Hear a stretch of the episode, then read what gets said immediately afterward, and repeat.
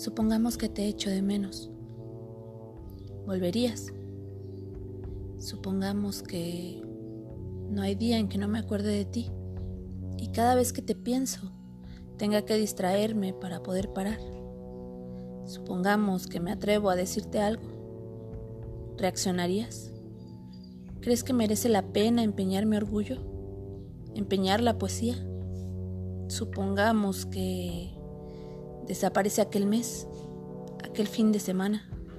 Supongamos que aquello no acabó conmigo. Supongamos que quiero ir de nuevo a la estación e intentar captar una imagen mientras llegue el tren. Y tú con él. Y ahora, ahora yo supondré que tú aún no me has olvidado que no has borrado ni una sola fotografía mía, ni un solo mensaje, ni una sola carta, que tu intención no era la de alejarme matándome poco a poco, que aún queda esperanza, que no la hemos desperdiciado toda.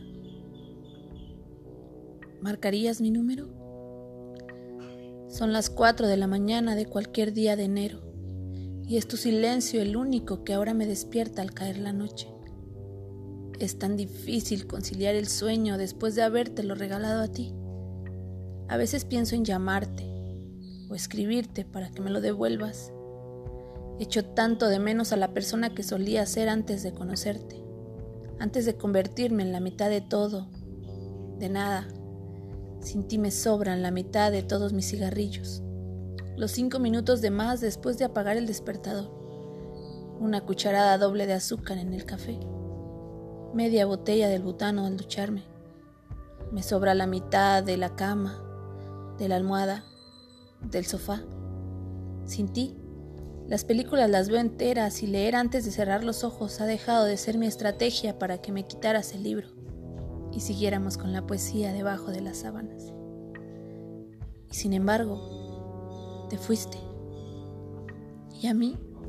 A mí solo me queda suponer que a ti también te sobran las mismas mitades que tú también echas de menos mis manos cuando tienes frío, y que Madrid es la mitad de bonitos y nuestros besos en mitad de la Gran Vía. Sigo parándome delante de cada tienda de libros viejos, pero ahora sin ti, por si te viera pasar.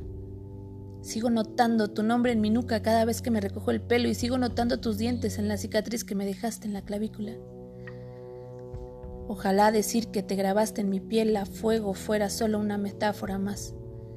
Ojalá decir que te llevaste mi corazón no fuese tan real. Lo echo de menos, ¿sabes? Echo de menos oírla latir al otro lado de mi pecho, acunarlo por la noche y leerle a Salinas para que cogiera el sueño. Mi amor, léele a Salinas, que solo él sabe describir en verso lo mucho que a ti también te echo de menos.